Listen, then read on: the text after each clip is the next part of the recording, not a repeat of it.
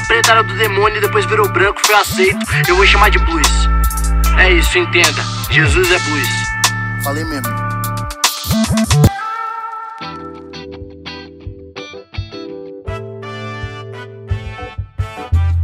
Salve, salve! Vocês que são cristãos acima da média. É, vocês lembram dessa? Lembra quando Thales Roberto, aquele cantor gospel, mandou essa? Que ele era um cara acima da média? o cara falou tanta merda aí que ele até sumiu um pouco do meio gospel. Mas eu sei, eu sei que você já ouviu o Thales Roberto. Eu também já ouvi. Deus da minha vida, fica comigo. É, agora você vai ficar o dia todo com essa música na cabeça. Você vai lembrar dele e vai lembrar de mim com muito ódio no seu coração por ter feito isso com você. Mas vamos lá. Eu sou o pastor João Paulo Berloffa, estou chegando aqui para mais um episódio do nosso podcast marotaço que tá ganhando ah, o coração até dos norte-americanos. É, o negócio tá maluco, viu? E continuamos aqui na vida de Jesus, né, tentando entender o passo a passo da, da caminhada da vida de Jesus. Hoje vamos ver final de Mateus capítulo 9 até o fim e Mateus capítulo 10 todo. Sim, hoje tem uma grande quantidade de texto ali que a gente consegue sintetizar e entender a dinâmica do que está acontecendo, tá bom? Seguinte, Mateus capítulo 9, ali a partir do versículo 35, Jesus diz o, o Mateus que Jesus estava rodando todas as cidades, povoados, fazendo aquilo que ele veio, veio fazendo, né? E anunciando as boas novas. É muito legal a gente tentar entender o que, que é boas novas, né? Porque é como eu disse num episódio anterior, aqui um dos anteriores. Quando você pensa em boa nova, você pensa em salvação, né? A gente foi catequizado, catequizado dessa forma que, que boa nova é salvação, que a palavra de Jesus é tudo é salvação, é tudo espiritual. Mas vamos pensar que as boas novas, Jesus estava vindo com uma mensagem de libertação, uma mensagem de paz, uma mensagem de alegria, uma mensagem contra a opressão. Então tem muito mais a ver com a nossa dinâmica de vida do que o, a espiritosfera. Então Jesus vinha pelas cidades pregando as boas novas, por exemplo, ele tinha acabado de pregar as boas novas é, em Gadara, né, que ele chegou lá e expulsou o Império Romano, aquela coisa toda que a gente viu. E quando ele, conforme ele ia andando, diz o, o texto ainda aqui que ele teve compaixão dessas pessoas, porque essas pessoas estavam como ovelhas sem pastores, né? A galera estava desesperada, desesperançada.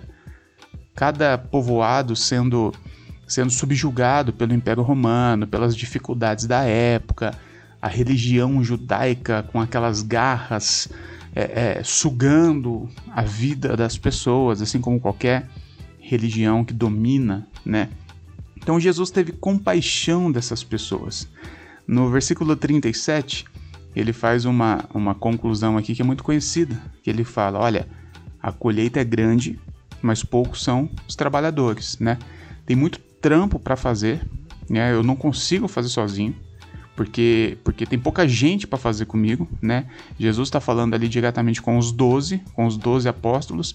Inclusive é nesse texto que que vai vir o nome dos doze, que eu não vou ler aqui, que é uma besteira, que eu também não decorei, né? Não quero decorar.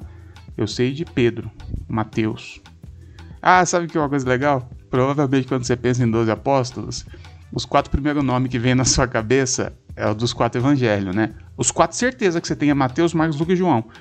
E aí eu lembro há uns anos atrás quando eu descobri eu descobri que Marcos e Lucas nem apóstolos eram.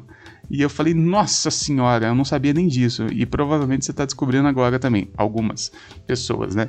Mas seguindo aqui, Jesus então escolhe os doze apóstolos, né? Ele já tinha é, chamado eles para caminhar, mas agora é apresentado os nomes e tal. E Jesus fala o seguinte: olha, a colheita é grande, poucos são os trabalhadores. O que, que a gente vai fazer então? Vamos pedir a Deus, vamos pedir ao Pai que envie mais trabalhadores. Ó, Jesus sendo crente, né? Porque como que crente gosta de resolver problema? Orando. Ó, tá com uma dificuldade aqui, hein? Aquela família lá tá com uma dificuldade. Vamos orar por ela. Aí você ora uma hora pela família e segue a sua vida normal, né? Você já terceirizou o seu serviço. E é o que Jesus faz aqui. A colheita é grande, é poucos trabalhadores. O que a gente faz? Trabalha? Não. vamos pedir ao pai para mandar mais trabalhadores. Jesus, Jesus, eu esperava mais de você, né? E aí, aparentemente, eles devem orar, né? Pai, envia mais trabalhadores aí para nós. Amém. Só que aí segue o texto. Entramos em Mateus capítulo 10 agora. E essa, essa, com perdão da palavra, é a merda da divisão de capítulos e versículos da Bíblia. Quando você está lendo o capítulo 9, você parou aqui, ponto final, você parou sua leitura. Aí você vai tomar um banho, vai comer, vai assistir uma série, né? Porque a gente lê capítulo por capítulo. Só que Mateus capítulo 10 começa dizendo: Aí Jesus enviou os seus discípulos, os seus apóstolos, para trabalhar. Olha só, olha só que coisa maluca. Jesus, ele identifica um problema, ele fala: opa, tem um problema aqui. Aí ele ora pedindo a Deus que resolva o problema e resolve o problema. Jesus é a resposta da oração que ele mesmo fez. Você está entendendo? Jesus, ele ora pedindo algo a Deus e na sequência ele faz aquilo que ele estava pedindo para Deus. Agora sim, agora o raciocínio está completo. Eu, te, eu entendo que a oração, como eu já tinha dito aqui em algum episódio anterior, tem esse lance terapêutico, né? De você se converter pelo problema que você está orando, né? Oração, eu penso ela em, em duas frentes, né? Esse, esse terapêutico interno, onde você vai conversando com Deus, você vai se conhecendo, você vai se, se entendendo e, e você consegue agir melhor se conhecendo. E quando você ora por outro ou por um problema externo, que é o que está acontecendo aqui no texto, eu penso que conforme você vai orando por aquele problema, por aquela pessoa, você vai se convertendo aquele problema, aquela situação. Né? Quando você ora por alguém, termina a oração, amém, e segue sua vida, e dane-se o problema da pessoa, você só cumpriu um rito religioso para aliviar sua consciência, mas não serviu de nada. Agora, conforme você ora, você vai se convertendo num processo empático por aquela pessoa, por aquele problema e você finaliza suas orações dizendo: Eu preciso fazer algo, eu preciso me mover agora em relação a isso que eu tenho orado, aí sim a oração está surtindo efeito na sua vida. Se não, né, parafraseando o apóstolo Pedro nas suas cartas, as nossas orações não passam do teto. Né? Você ora, tipo assim, Deus, resolve lá, hein? Fiz minha parte, agora é com o Senhor aí. Sua oração não passou do teto, não serviu de nada.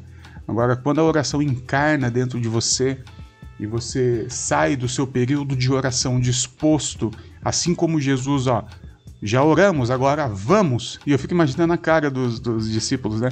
Terminaram de orar, pô, e agora? Agora vamos, vamos fazer o que a gente orou. Agora vamos fazer, ué. Você não pediu? Agora faça. E aí os caras, ah, agora eu entendi. E aí Jesus envia os seus discípulos porque eles estavam andando em bando, né? Jesus mais os doze. Agora Jesus divide os grupos, divide em duplas, e cada um vai para um povoado aí, porque tinha muita área para cobrir e apenas 13 pessoas para fazer. Ainda no capítulo 10, dos versículos 5 ao 15, Jesus dá instruções sobre a caminhada tem muito lance cultural aí, tá? É, tem algumas coisas que não faz sentido pra gente, né? É, se não for recebido, sacode a poeira da, da, sandália. Enfim, esquece isso que são coisas culturais. Não adianta ficar tentando arrumar pelo em ovo aqui, tá bom? Ah, Jesus está querendo dizer. Não, Jesus estava dizendo algo muito específico sobre a cultura da época que não nos, nos diz muita coisa aqui, tá bom? Mas na sequência ele também diz algumas coisas que é muito importante, por exemplo, como não cobre, não, co não, não, não, não, co não, não cobre dinheiro, tá bom? Não, você não vai receber nada por isso, tá bom? Você não pode receber nada por isso, tá? Não adianta você tentar fazer alguma coisa e querer ganhar dinheiro em cima disso, não é isso, ok? Não ganhe dinheiro fazendo essas coisas, porque era algo que a religião fazia, né? O, o sacerdote, para fazer um negocinho, para fazer um sacrifíciozinho tal, ele cobrava um, um quaisquer, né? Então Jesus fala, não é isso. E aqui já vai destruindo muito da, da nossa cultura gospel, né?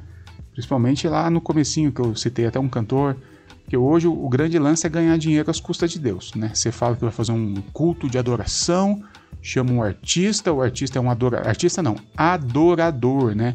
Só que o adorador ele cobra 30 mil para adorar. Então vai vendo a situação que a gente se encontra. Segue, segue o fluxo. Seguimos o fluxo. Aí a partir do versículo 16, Jesus traz algumas ideias sobre a perseguição. Fala, olha, vocês vão andando por aí, vocês vão fazer o que eu falei para vocês fazerem, vocês serão, serão perseguidos. Afinal, vocês vão estar indo em, em lugares que tem pessoas em opressão, subjugadas, vocês vão agir diretamente nisso, é óbvio que vai haver perseguição. Porque os opressores, aqueles que subjugam, eles, eles não querem perder o domínio, o poder. Eles precisam fazer manutenção do poder. Então, quando vocês vão denunciando e lutando contra essas artimanhas, esses sistemas perversos, vocês vão sofrer opressão, vocês vão sofrer perseguição perseguição até dentro de casa. E aí a gente entra no final do capítulo, a partir do versículo 34. E Jesus tem um outro versículo muito conhecido aqui que é: Eu não vim trazer a paz, eu vim trazer a espada. Uma figura de linguagem que Jesus está falando justamente sobre isso. Nós vivendo é, o evangelho do Cristo em um, uma sociedade injusta, nós temos que literalmente lutar contra as opressões contra os sistemas opressores, contra os sistemas assassinos, contra os sistemas injustos. E os poderosos que dominam esses sistemas vão se levantar contra nós, sem dúvida alguma. Por isso que Jesus usa essa figura de você não vai ter uma vida de paz, e sim de luta. De espada significa de luta, de militância. Vamos lutar. E Jesus usa até um lance que às vezes essa militância, essa luta, essa guerra, essa espada, vai ser até dentro de casa. Eu vim colocar pai contra filho, é, filho contra mãe, porque às vezes a nossa treta começa dentro da nossa família, dentro da nossa casa. Eu acho que num período político que nós estamos vivendo agora, desde 2018, na verdade, isso está muito em alta, né? Que tem de gente tretando dentro de casa por causa de alguns posicionamentos não é brincadeira, não. Mas saiba, isso não é muita novidade, não. Inclusive, o próprio Jesus disse que isso aconteceria.